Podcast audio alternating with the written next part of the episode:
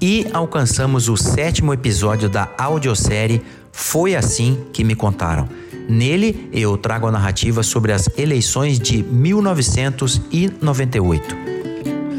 Não é possível narrar sobre as eleições de 98 sem discorrer sobre o mandato de Dante de Oliveira entre 95 e 98 e se dedicar um pouco a três fatores muito importantes ocorridos durante essa gestão o processo de reequilíbrio das contas públicas de Mato Grosso, o trâmite de aprovação no Congresso Nacional da emenda constitucional que permitiria reeleição para os chefes do Poder Executivo e o início da era Geraldo Riva.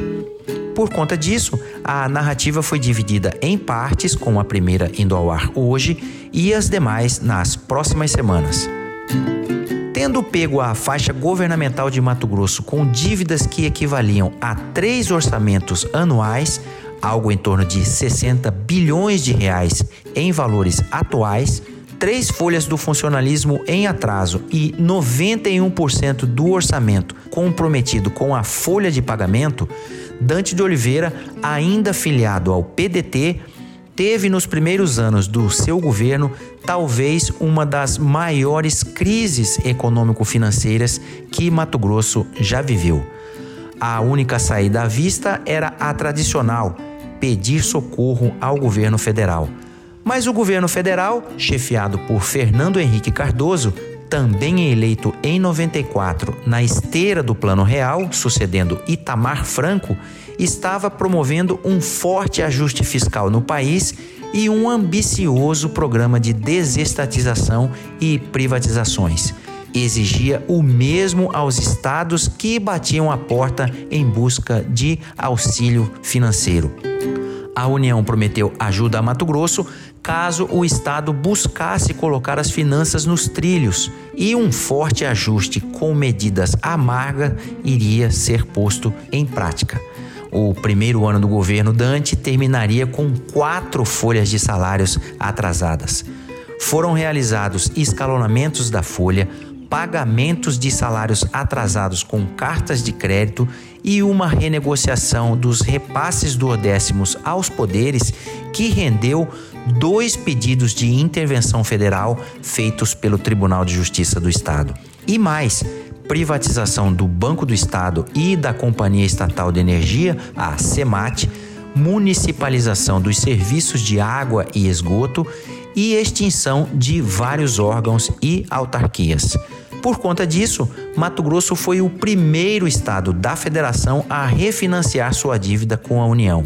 Conseguiu empréstimos em bancos públicos, financiamentos internacionais com o aval do governo central e uma inédita operação financeira de antecipação das receitas de venda das ações da SEMAT via BNDES. Em fins de 97, as finanças de Mato Grosso começavam a ficar em ordem. Para se ter uma ideia, o serviço da dívida para com a União baixara de 46% para apenas 15% da receita líquida. No meio do mandato de Dante de Oliveira, o ministro das Comunicações de Fernando Henrique, Sérgio Mota, começa a arquitetar um segundo mandato para o presidente.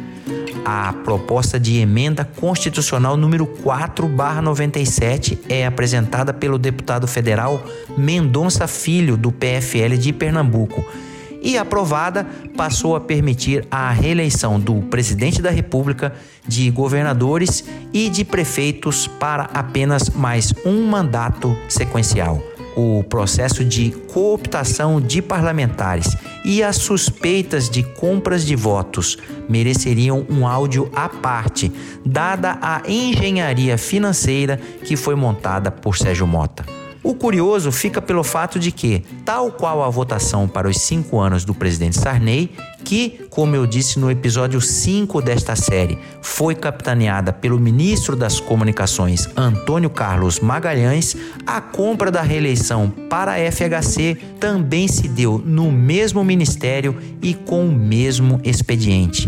Na edição de 13 de maio de 1997, o jornal Folha de São Paulo deu a seguinte manchete de capa: Deputado conta que votou por reeleição por 200 mil reais. O parlamentar era Ronivon Santiago, do PFL do Acre, que contou que ele e outros colegas da bancada acreana teriam sido comprados com intermediação feita pelos governadores do próprio Acre, Orley Cameli, na época sem partido, e Amazonino Mendes, do PFL do Amazonas.